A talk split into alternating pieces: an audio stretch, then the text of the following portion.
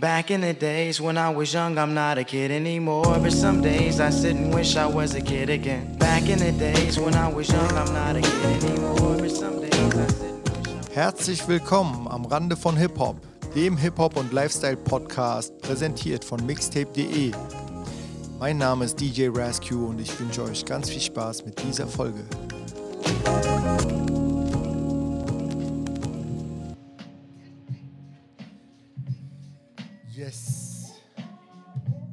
Einen Moment noch.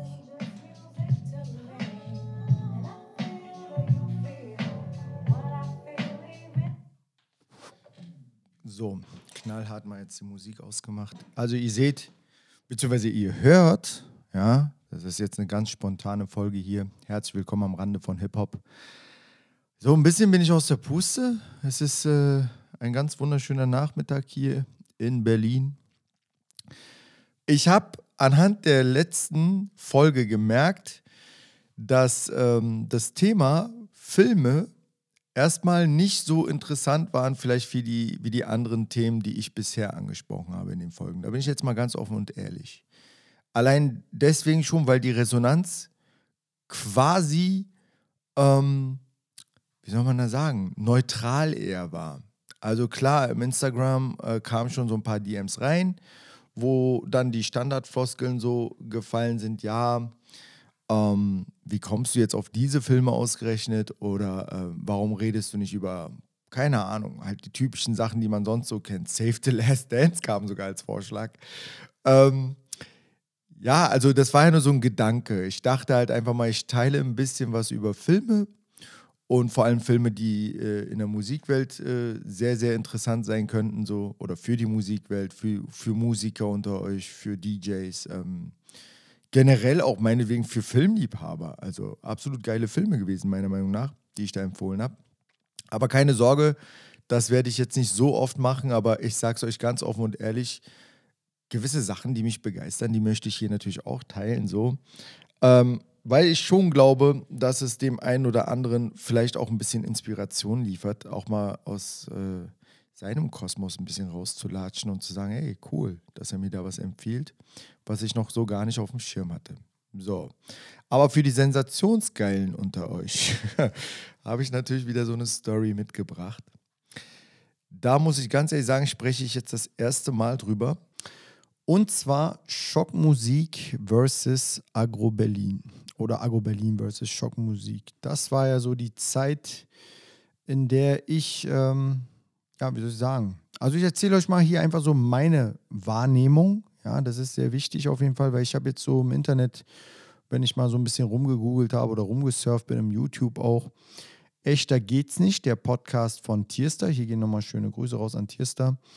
Ähm, da hat er, glaube ich, schon ein Interview gehabt mit Cracker Valley. Ähm, davor waren die, glaube ich, auch bei Flair mit im Podcast oder im Twitch-Livestream, glaube ich, habe ich auch so ein paar Ausschnitte gesehen, wo sie ja schon über diese Zeit gesprochen haben. Und jetzt denke ich halt einfach mal, erzähle ich so meine Sicht der Dinge so ein bisschen.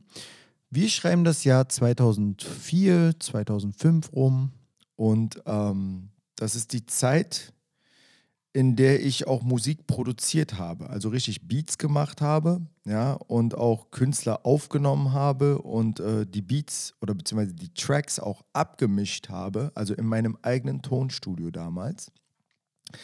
Ähm, es gibt hier Stellen, wo ich ins Detail gehen werde, ja, es gibt aber auch Stellen, wo ich einfach mal, ja, im Allgemeinen drüber sprechen möchte.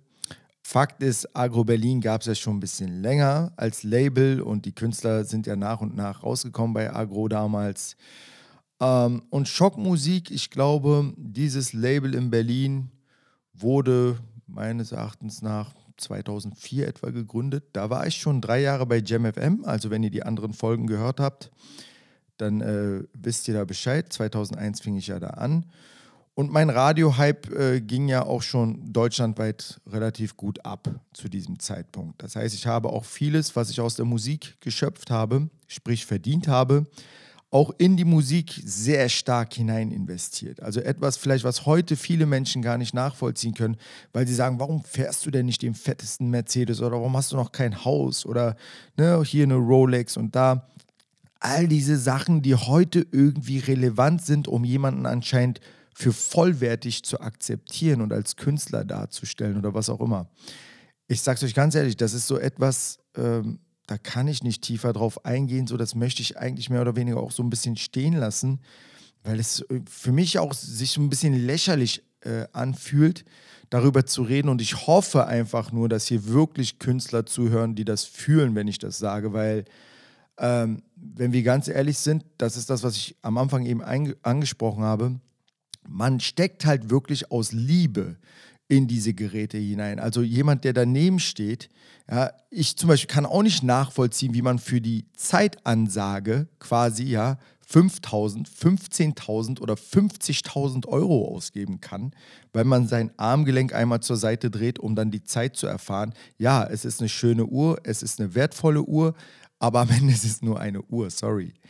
Diese Geräte, worüber wir hier reden, um Musik zu erzeugen, die Töne einfach schöner machen, klanglich besser darstellen, ja, einfach fürs Ohr ein angenehmeres Gefühl erzeugen etc. Da gibt es mit Sicherheit auch sehr, sehr große Meinungsverschiedenheiten und ich kann euch versichern, unter Musikern wird es da auch Streit geben. Das ist der ewige Streit zwischen Mercedes oder BMW, ja, der ewige Streit, keine Ahnung, zwischen Mediamarkt und Saturn, ähm, der ewige Streit vielleicht zwischen Mac und Microsoft. Wisst ihr, das sind so Kleinlichkeiten, so, wo, man, wo man dann sagen kann, okay, das ist ja irgendwann nur noch Geschmackssache vielleicht. Ja.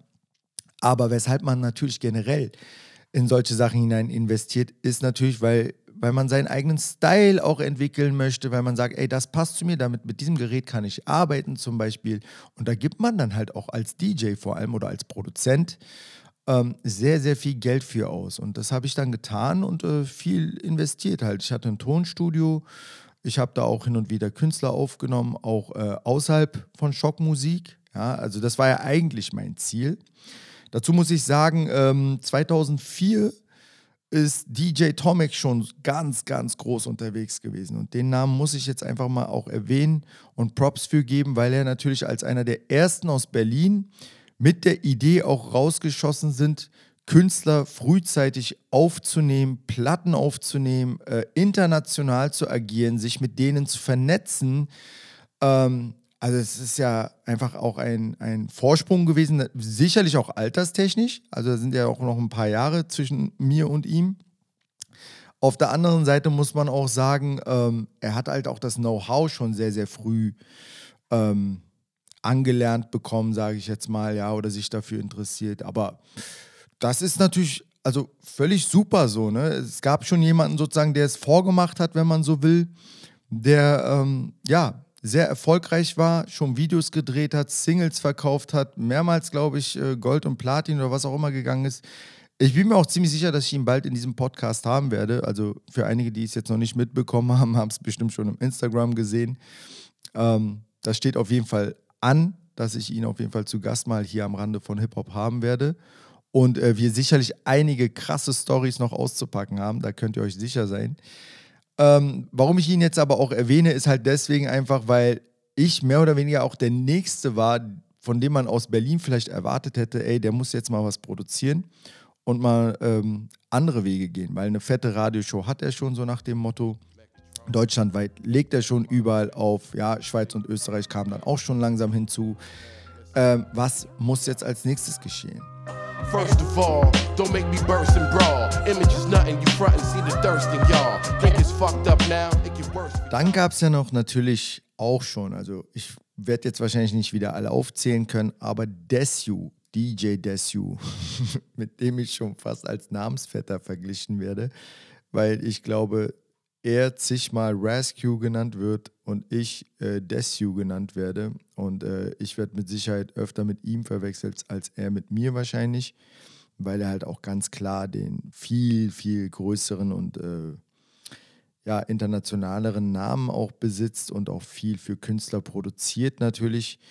Ihn gab es natürlich auch parallel zu Tomek. Ich würde sagen, etwas anders vom Musikgeschmack, vom Musikstil ähm, vom Auflegen her, ich würde einfach mal so sagen, also schönen Gruß natürlich auch an Desu, ja, ähm, falls er das hört, was ich jetzt nicht glaube.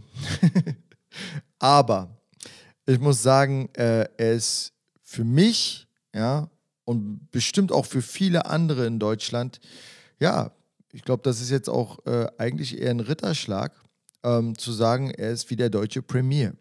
Auf der anderen Seite muss ich aber auch sagen, Desu hat wirklich auch ganz eigene Qualitäten. Das muss ich ihm wirklich auch zusprechen. So, ähm, er hat dieses Premiere-Ding vielleicht so voll eingeatmet beim Produzieren, muss man sagen. Ja, und vieles auch vielleicht eins zu eins, wie wir ja ganz einfach formulieren, immer sagen, ja, nachgemacht oder einfach kopiert. Aber wisst ihr, etwas ähm, so zu machen, dass es auch wirklich so klingt, ist gar nicht mal so einfach. Also zu sagen, dass Michael Jackson einfach nur eine Kopie sei von James Brown, glaube ich, ist ein bisschen ähm, krass formuliert. Oder ein Usher oder ein Chris Brown einfach nur eine Kopie sei von, von Michael Jackson. Und das könnte man ja ewig so weiterführen oder auch ein Justin Timberlake, ja. Um euch das nur mal so ein bisschen zu übersetzen. Also ein Desu, ähm, der kann auch beattechnisch wirklich richtig was reißen so. Der hat sehr, sehr viel Ahnung von unglaublich krassen ähm, Musikgeräten, die quasi den Sound, also der ist auch so ein Tüftler, so ein Bastler, so ein akribischer Rumfummler. Also die Zeit und Geduld, die dieser Mann hat, ja, ähm, die wünsche ich jedem. Ich finde es auch bewundernswert, dass er das auch bis heute übrigens wie lange macht er das jetzt? Ey, 30 Jahre da rumschrauben. Also der hatte direkt, glaube ich, mit dem, eigentlich auch ein sehr interessanter Gast. Ich weiß nicht, ob er sich einladen lassen möchte, aber Desu, falls du das hörst, Alter, ähm, ich würde dich auch gerne mal hier begrüßen. Wenn du Bock drauf hast, können wir gerne mal quatschen. Aber ich will nur sagen, also auch jemand absolut, der ähm, sehr früh mit dem Produzieren angefangen hat. Ja, wir haben da auch sehr starke Parallelen. Ich glaube, er ist 79 geboren, ich bin 81 geboren. Wir haben beide sehr früh angefangen aufzulegen. Er war einer der ersten DJs, mit denen ich auch so ein bisschen in sehr jungen Jahren schon abgehangen habe, kann man sagen. Ja, ähm, vielleicht ist das auch ein bisschen übertrieben formuliert, aber parallel, ne? Also darüber werde ich auch irgendwann mal im Podcast hier noch mit äh, Tomek reden. Wir sind uns ja in vielen Clubs auch parallel begegnet oder auf vielen Events und so weiter, ja. Und man hat auch mal zusammen schon sehr früh aufgelegt. 99 sogar, glaube ich, war unser erster Gig zusammen. Alter, wie lange das her ist? 23 Jahre.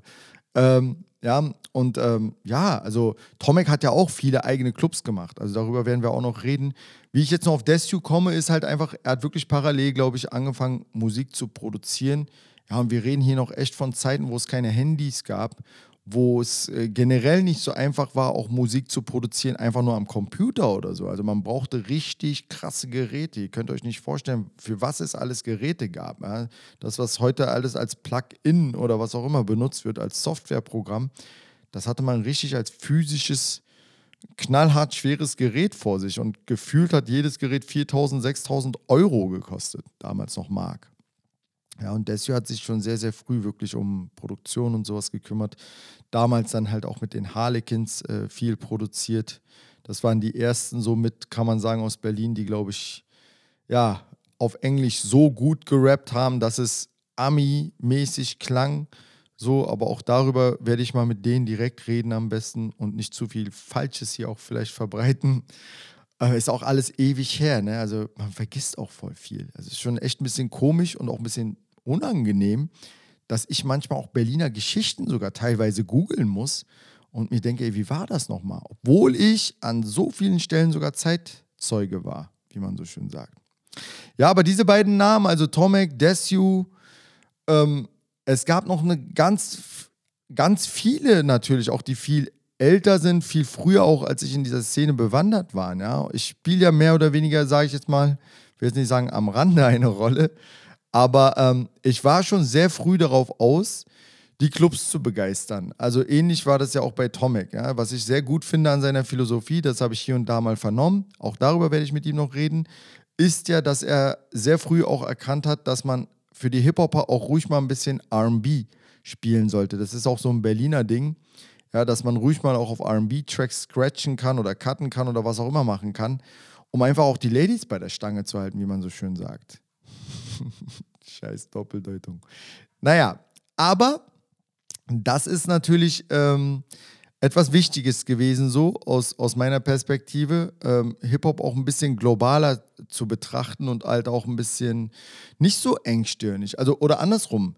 in der Engstirnigkeit quasi derjenige sein, der auch ein bisschen offen ist. Ja, es ist, es ist total paradox natürlich, das so zu formulieren. Ähm, aber ich hoffe, ihr wisst, wie ich das meine und ihr könnt damit ungefähr et, äh, etwas anfangen.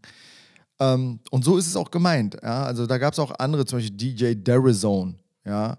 Auch einer der Pioniere hier in Berlin, also die wirklich sehr, sehr früh eine große Rolle in der DJ-Szene oder auch in der Produzentenwelt ähm, gespielt haben. Ja, ich will jetzt gar nicht so viel Name-Dropping machen. Also wenn ich jetzt hier ein paar parallel vergesse, es geht ja immer noch darum, wie ich jetzt bei Schockmusik anfing und warum ich mehr oder weniger da anfing, weil ich damals ja überredet worden bin. So will ich das jetzt mal ganz offen sagen. Ich war, wie alt war ich denn? 22, 23 so in dem Dreh. 2004, warte mal, rechnen, 23. Ja, ähm, da gab es Crazy B von den Flying Steps, ja, also mit bürgerlichem Namen Bülent. Und er war auch parallel, das muss ich jetzt mal kurz erwähnen, es gab ja die äh, Gangmitgliedschaften damals, ja, also vielleicht habt ihr es schon öfters in anderen Podcasts von anderen ähm, Journalisten mal gesehen, etc. Ne? Wir haben ja in Berlin so Gangkultur gehabt, sage ich jetzt mal einfach. Es gab die Black Panthers, die 36 Boys und so weiter, ne? Und was weiß ich, Araber Boys und so. Also die ganzen, diese ganzen Crews, ich kenne jetzt noch nicht mal mehr alle Namen, muss ich dazu sagen, ja, weil mein Alter da jetzt auch noch nicht fit genug für ist. Ich möchte nur über die Sachen reden, die ich wirklich selber erlebt habe, worüber ich auch wirklich berichten kann, was ich mit meinen eigenen Augen gesehen habe ja, und wen ich auch persönlich kenne. Und ich bin ja ein Weddinger Kind. Also ich bin in Berlin-Wedding groß geworden und dort haben die Black Panthers natürlich äh, verweilt. Und ähm, Bülent war, wenn ich mich jetzt so erinnere, 75er, 76er Jahrgang. Der war da auch, der zählte quasi zu den Jüngeren. Es gab immer so die ältere Generation und die etwas jüngeren. Das waren die jüngeren Brüder. So, und zusammen waren das dann schon sehr, sehr viele, sagen wir es mal so. Ähm, und er ist natürlich, natürlich irgendwann raus aus diesem ganzen Thema, aber man hat natürlich trotzdem noch ne, die, die Connection und so weiter und so fort.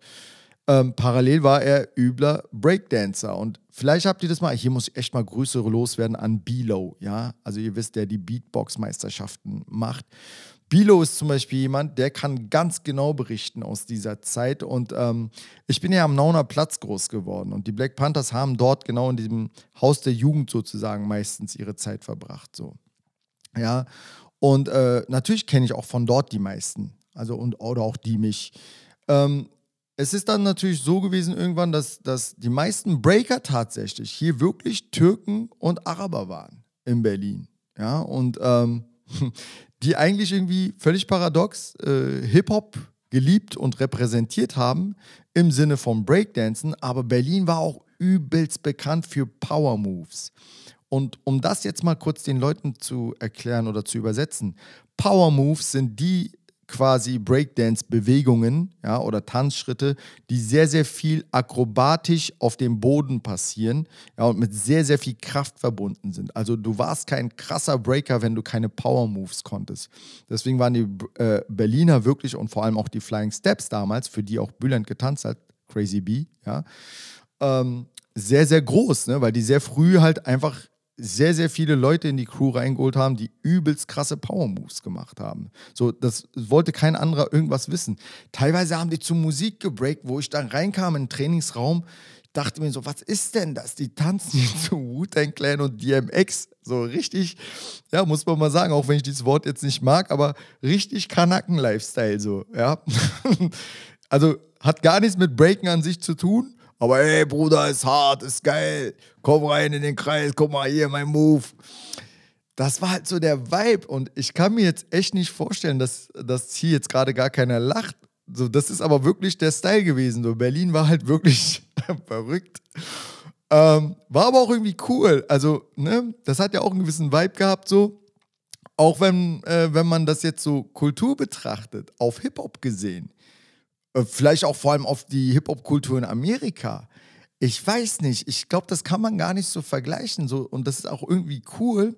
Ich habe mal irgendwo vernommen, dass KRS One sogar meinte, ey, zeig mir nicht den Hip-Hop, den ich aus meinem Land schon kenne. So, ne?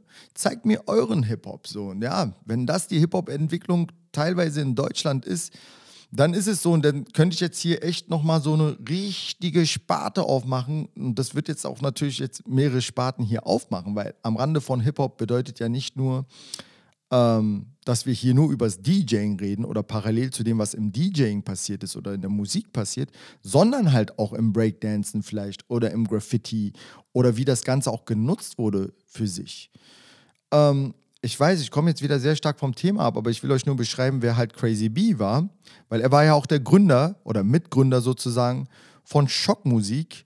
Ich würde sogar fast behaupten, er war ähm, derjenige, der die Idee auch teilweise hatte, ja, und hat sich dann zusammengetan mit dem äh, mittlerweile verstorbenen Big Cell, ehemals von den äh, Harlequins, also Rest in Peace nochmal. Er ist auch Rapper gewesen bei den Harlequins. Big Cell und äh, die haben sich zusammengetan. Big Cell müsst ihr euch vorstellen, der hat ja quasi schon eine Karriere mit den Harlequins und Desu und was ich eben erzählt habe, auch nochmal Grüße gehen raus hier. Es war, eine, war ja eine Dreier-DJ-Crew, soweit ich weiß, DJ Perez und DJ Smallface auch noch, die heutigen Beethovens, ja, also als Produzenten nennen die sich Beethovens. Auch nochmal schöne Grüße. Ähm, damals, also diese Crew war ja groß, da waren ja noch andere Rapper dabei, da will ich jetzt auch nicht zu tief äh, hineingehen. Aber ähm, Big Cell hatte schon sehr, sehr viel sozusagen Erfahrung, Label-Erfahrung gesammelt. Ja, war ja selber sozusagen unter Vertrag. Ähm, die haben selber viele Platten rausgebracht, die haben die Strukturen kennengelernt, die haben die Plattenbosse kennengelernt, Manager kennengelernt, was es auch immer zum Kennenlernen gab in der Szene, sind äh, äh, weltweit, weiß ich jetzt nicht, aber bestimmt europaweit äh, äh Turnier äh, herumgetourt, ja, ähm, oder auch deutschlandweit mit Sicherheit. Und ja, und äh, durch diese Erfahrung haben sich zwei Leute quasi zusammengetan, wo Flying Steps auch schon 99 das erste Mal Weltmeister wurden, haben sie ja mit Music Instructor auch schon Platten verkauft sozusagen. Das war ja der Deal, dass Music Instructor sozusagen auch Musikvideos produziert, wo halt die Breakdancer alle zu sehen sind. Ja, und wenn wir jetzt mal zurückspulen, also 2004 dann das Label Schock Musik gemacht wurde. Das heißt, fünf Jahre lang hat ja schon Crazy B sozusagen längst äh, Musikerfahrung gesammelt und die ganzen Leute auch in der Musikwelt kennengelernt. Und wenn diese beiden sich zusammentun und sich da, dazu entschließen, ein Label zu machen mit Rappern, die sie produzieren wollen und so weiter, ja, dann, dann fusioniert da schon etwas. Und ich muss dazu sagen, warum ein Gangster-Rap-Label sozusagen ähm, erschaffen wurde, lag mit Sicherheit, also ne, ohne jetzt äh, Ja, ich muss dazu sagen, ich äh, habe da kein direktes Gespräch gehabt, ja. Aber meine Vermutung und meine Wahrnehmung sagt mir einfach, Crazy B war auf jeden Fall der, äh, wie sagt man denn, Initiator, ja, derjenige, der das sozusagen mehr oder weniger machen wollte, Gangster-Rap in Deutschland und zwar so real, wie es nur geht. Nicht so nach dem Motto wie Agro Berlin damals, weil bei Agro Berlin war ja auch viel Entertainment dabei, ja. Ähm, aber die haben es ja auch richtig gemacht. Im Endeffekt will man das ja auch irgendwie verkaufen und an den Mann bringen.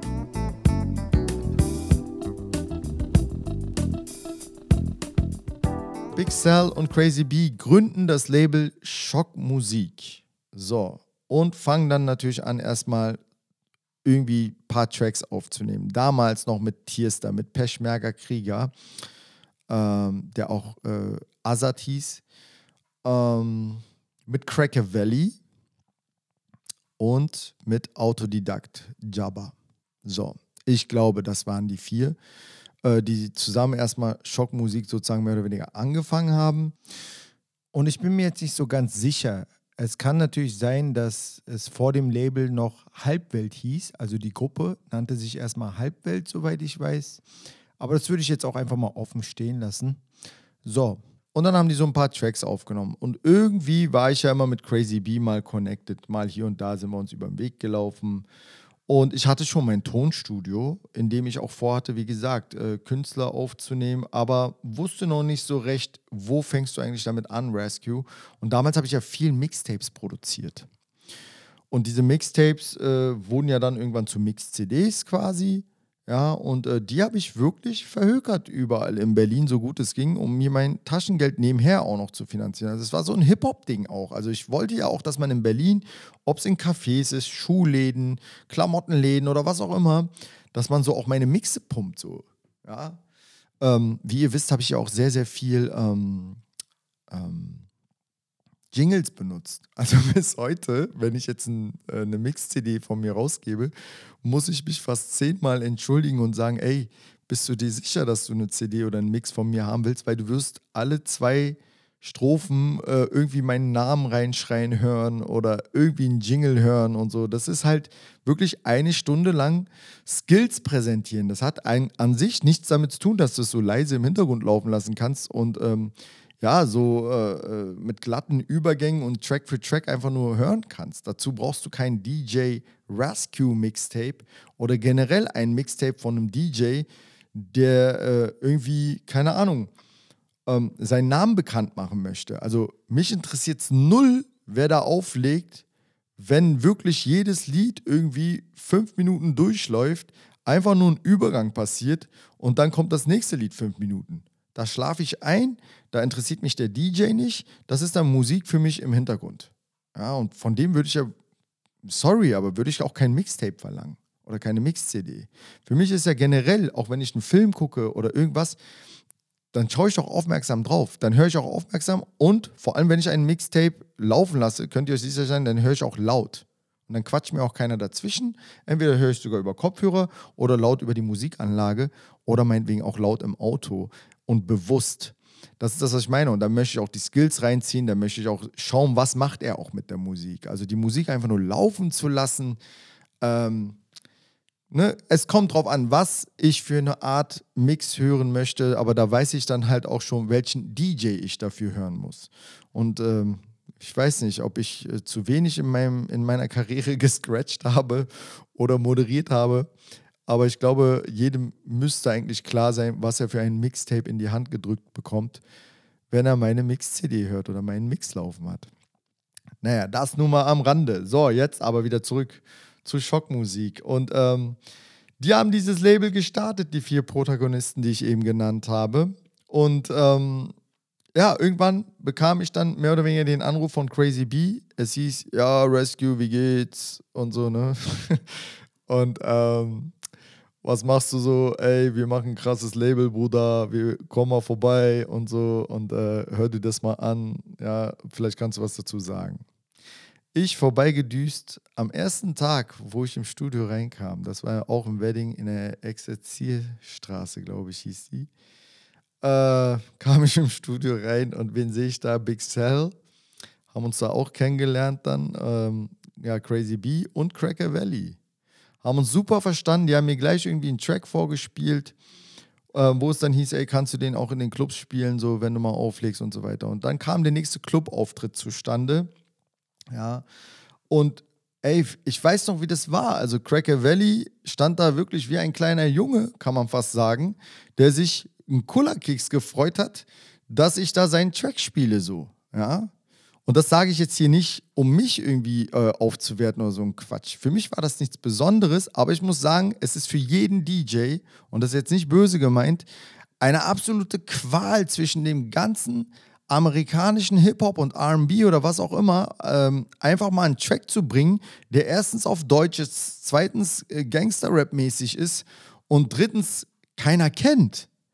Also mach das erstmal. Ne? Mit so einen Eiern stand ich da auf der Bühne und habe das einfach gemacht. So. Und das ist halt auch einfach etwas, wo ich sagen muss, das ist etwas, was heute noch schwieriger sein wird als damals vielleicht schon. Und damals, glaubt mir, war es auch schon sehr, sehr schwer. Aber heute gibt es das ja kaum noch. Also das würde ja kaum noch ein DJ machen, dass man einen Track kaum kennt und äh, trotzdem einfach mit Absicht dagegen spielt. Klar, ich habe das fett angekündigt, so, ne? Und ähm, wir haben daraus dann auch einfach eine Show gemacht, mehr oder weniger. Aber es hat mir auch Spaß gemacht. Ich hatte ja auch den Ruf und den Namen so. Der Laden war brechend voll so. Ja, und das konnte ich schon hin und wieder mal bringen. Also ich bin auch sehr dankbar dafür. Es gab sehr, sehr viele, und hier mache ich jetzt mal kein Name-Dropping, die wirklich ähm, viel ihre Demo-Tapes, ihre Demo-CDs äh, bei JamFM abgegeben haben und äh, mich darum baten, ey, Rescue, spiel die doch mal bitte in deiner Show und so weiter. Hin und wieder habe ich das sogar gemacht.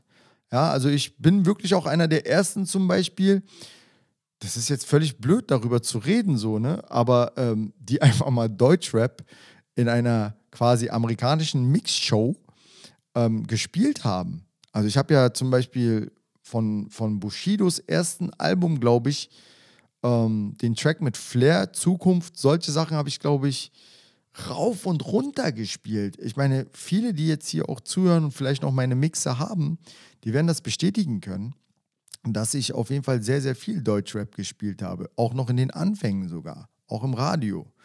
Ja, war zwar jetzt nicht so erwünscht vielleicht, aber gut. Ähm, in den Clubs hat man das natürlich auch gespielt. Das, was halt so bekannt war, ob es Reime-Monster war, Sidos, Mein Block oder so, oder Sonnenbank-Flavor kam ja dann auch schon raus. Ähm, viele andere Tracks auch, die ich jetzt hier, Sammy Deluxe zum Beispiel, ja, Weck mich auf. Ähm, auch ein deeper Track, aber lief trotzdem oder okay mit Cool Savage. Ja. Man hat schon so geile Sachen gespielt, finde ich. Also, äh, wenn man dann auch Deutschrap gespielt hat. Ob es jetzt clubtauglich war, wie man so schön sagt, es sei jetzt mal bei, äh, dahingestellt. Aber wir haben ja trotzdem dazu gefeiert. Seien wir doch mal ehrlich. Also, das sind ja Tracks, die trotzdem liefen und äh, die keinen jetzt groß gestört haben. Ja, aber wenn man jetzt mit so einem Gangster-Rap-Ding da äh, ankommt, das ist dann schon eine andere Nummer. Ähm, ja, und ich muss sagen, Berlin war ja auch erstmal, würde ich behaupten, prädestiniert dafür. Ja, also ich sag's ganz offen, wir haben das Ding ja so mehr oder weniger erfunden.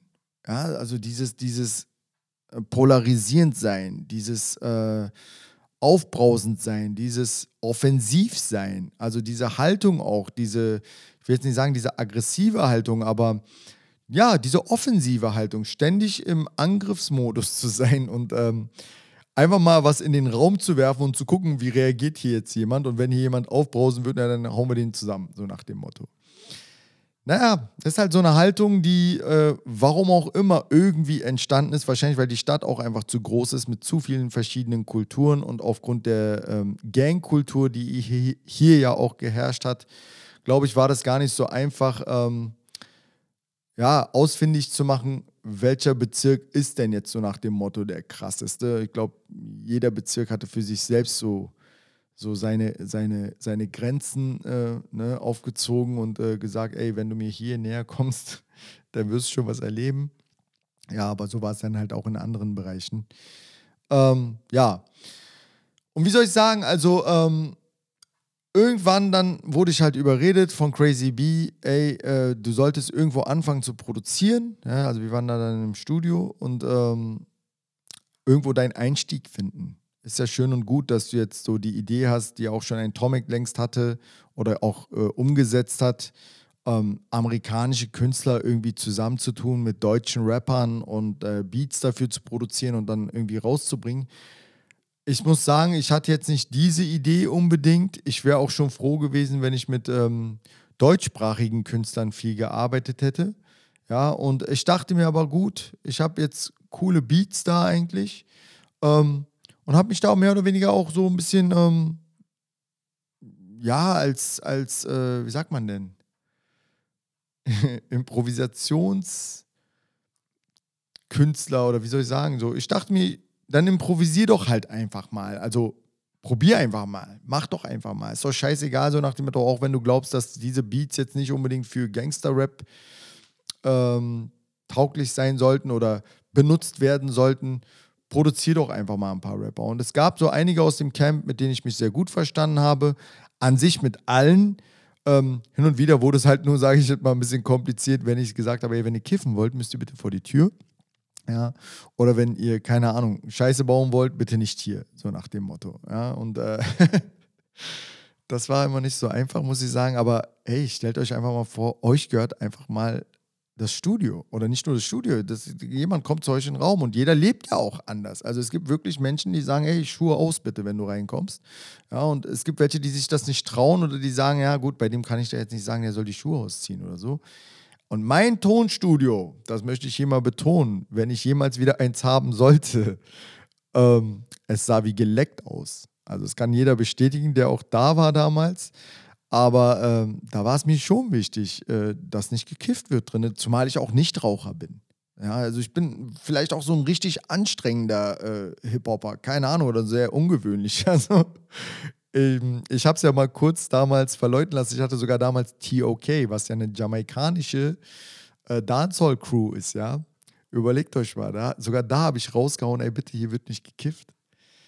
Und äh, einem Jamaikaner das Kiffen zu verbieten, ist ja schon ähm, ein bisschen unhöflich, fast schon gegen die Religion, glaube ich. Keine Ahnung, aber ähm, ja, jeder andere, jeder Mensch braucht halt anscheinend seine Substanzen oder was auch immer, um dann vielleicht in diesen, diesen Mut zu kommen, sozusagen. Aber meins war es halt damals nicht. Und äh, da habe ich mich aber allerdings mit einigen doch schon ganz gut verstanden. Cracker Valley war so einer der ersten, so mit denen ich viel gemacht habe. So auch nochmal schöne Grüße raus. Ein wirklich unglaublich cooler Typ, so.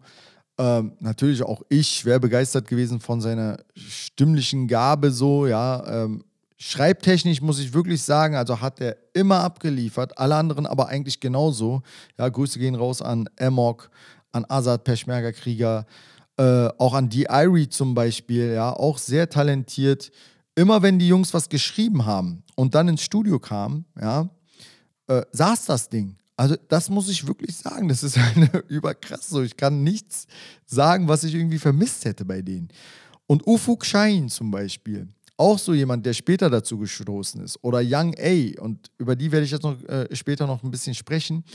Ja, also es sind auch alles Jungs, die später irgendwie dazu kamen und die Crew wurde immer größer so, ähm, die ich auch alle produziert habe. Und was leider Gottes, und das geht jetzt nochmal raus an Tierster zum Beispiel, wenn ich mir so die Interviews, natürlich ziehe ich mir die rein. Ja, ich gucke mir ja so gut wie alles an im YouTube auch, was ich mir nur reinziehen kann im Hip-Hop. Das heißt nicht, nur weil ich hier in meinem stillen Kämmerchen sitze, dass ich das nicht mitkriege. Aber ähm, was halt traurigerweise nicht erwähnt wird, ja, ist, dass ich zum Beispiel die Hälfte des ersten Schockmusik-Samplers komplett mitproduziert habe. Ja? Plus Intro.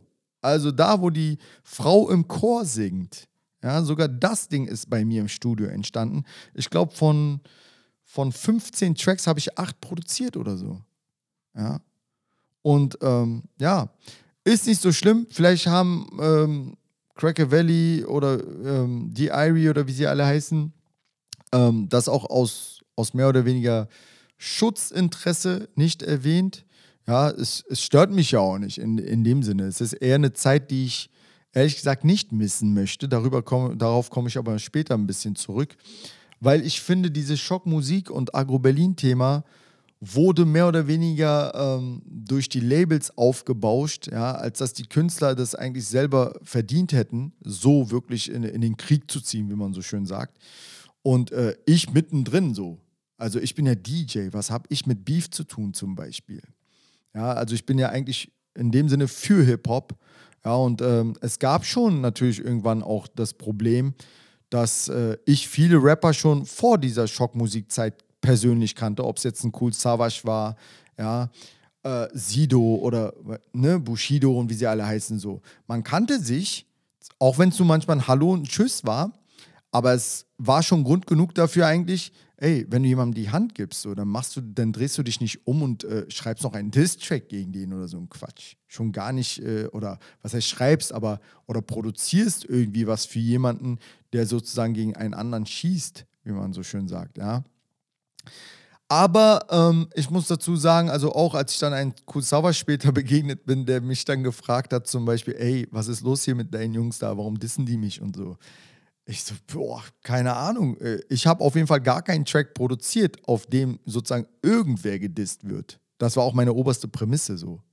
Ich bin auch heute noch froh darüber, um ehrlich zu sein, dass ich das damals schon äh, kommen sehen habe, so, dass das nicht cool ist mehr oder weniger grundlos einfach nur durch die Gegend zu ballern. Aber wie ich schon am Anfang meinte, Berlin ist halt polarisierend, ja, möchte erstmal Aufmerksamkeit und das interessiert dann niemanden so nach dem Motto, wer du bist, was du vorher gemacht hast. Es wird ganz frech, rotzfrech einfach nur raufgeballert so und mal gucken so nach dem Motto, was dann passiert, ob sich jemand wehrt oder nicht und wenn ja, dann gibt es noch eine Kelle hinterher so nach dem Motto.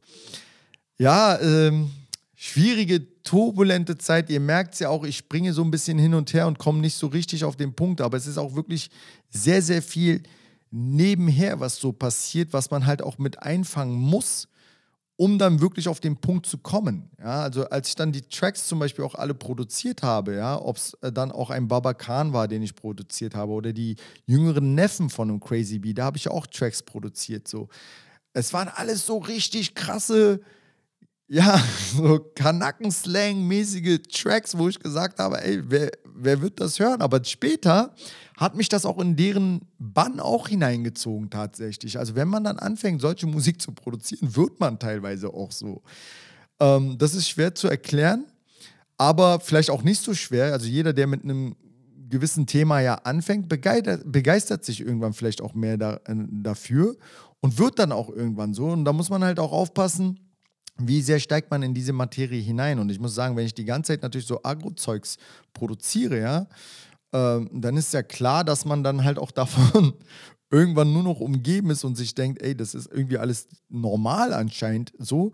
Für mich war es nie normal, weil ich ja teilweise auch in einer völlig anderen Welt auch aufgewachsen bin oder auch hineingewachsen bin, mehr oder weniger. Also ich habe ja meine Radioshow gehabt, dann bin ich deutschlandweit äh, hin und her getourt. Ich hatte noch meine eigenen Shows ähm, die ich gemacht habe, meine eigenen Veranstaltungen auch und so weiter. Das hat ja alles nichts mit Schockmusik oder mit Agromusik in dem Sinne zu tun gehabt. Ne? Also es war ja alles ähm, gute Laune, sagen wir es mal so. Ja?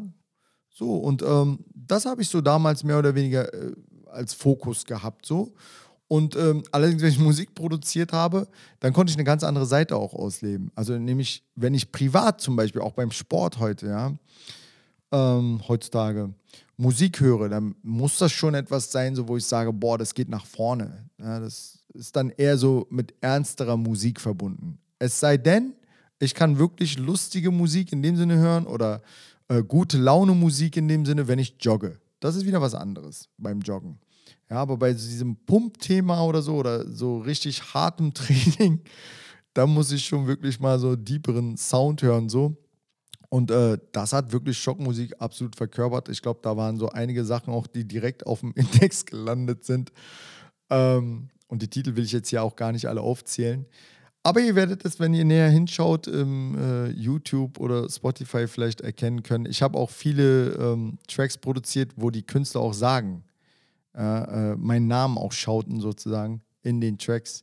Da werdet ihr hören, ähm, dass diese Tracks von mir produziert waren. Mikrofon, check, Mikrofon, check up, Mikrofon, check, Mikrofon, check up, Mikrofon, check, Mikrofon.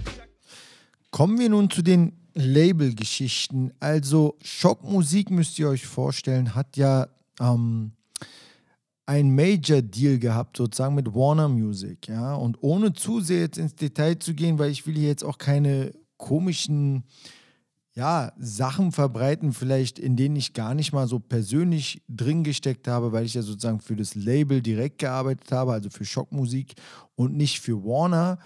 Aber ähm, es war ja nun klar, dass es diese drei äh, Musikgiganten gibt, ne? Warner Music, Universal Music und Sony BMG. Und alle hatten so ihre, wie soll man sagen, Zugpferde ja, in bestimmten Musikgenres und im Bereich Hip-Hop war halt sozusagen Schockmusik als das angehende Label ähm, gesigned unter Vertrag und äh, da ging das Gerücht dann natürlich rum, von wegen, ja, ey, wir brauchen hier ein bisschen Skandal natürlich, um auch Musik zu promoten und das muss alles Sinn ergeben und äh, Universal hat ja schon sozusagen Agro Berlin am Start und so.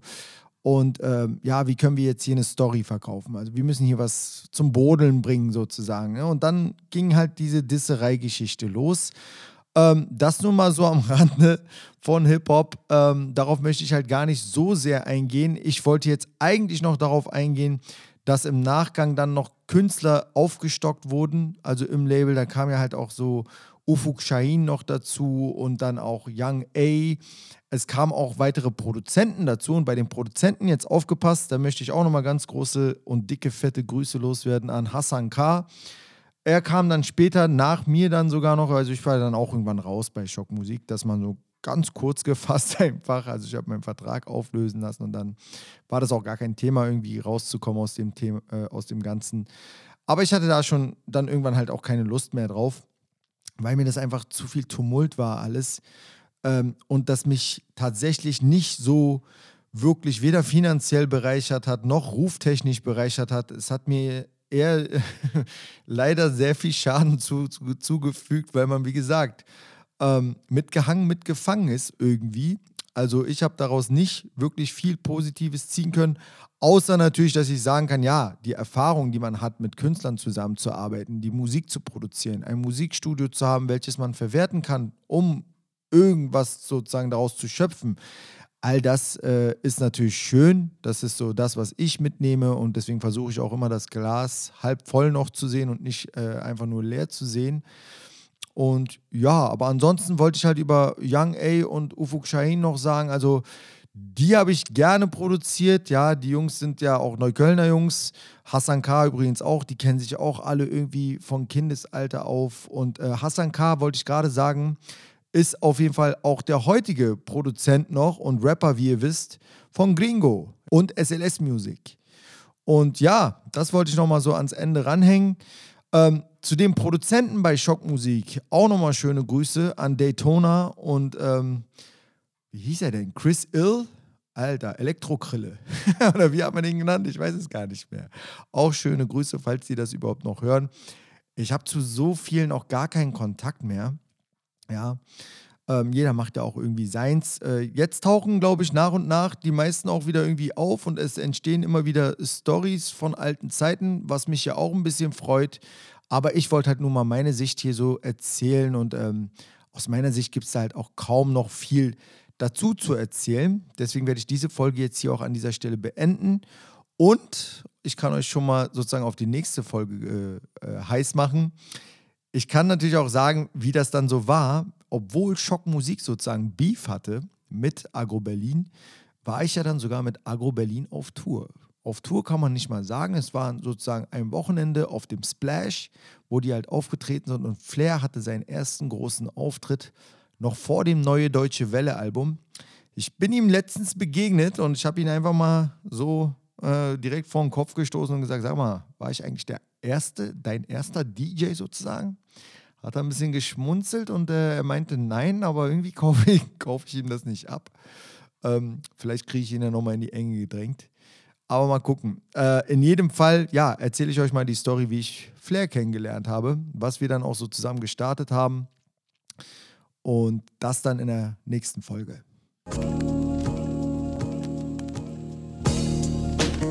Am Rande von Hip-Hop wurde euch präsentiert von mixtape.de.